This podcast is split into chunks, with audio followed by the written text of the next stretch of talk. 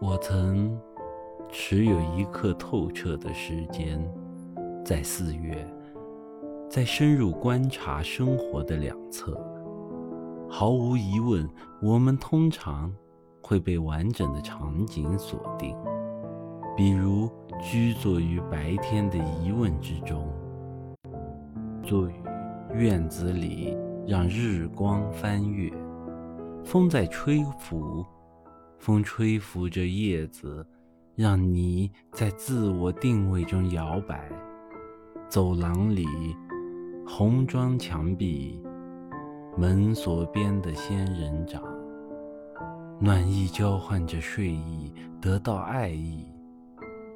钟表的走动在隐秘着秘密。那是一个下午，并无心事。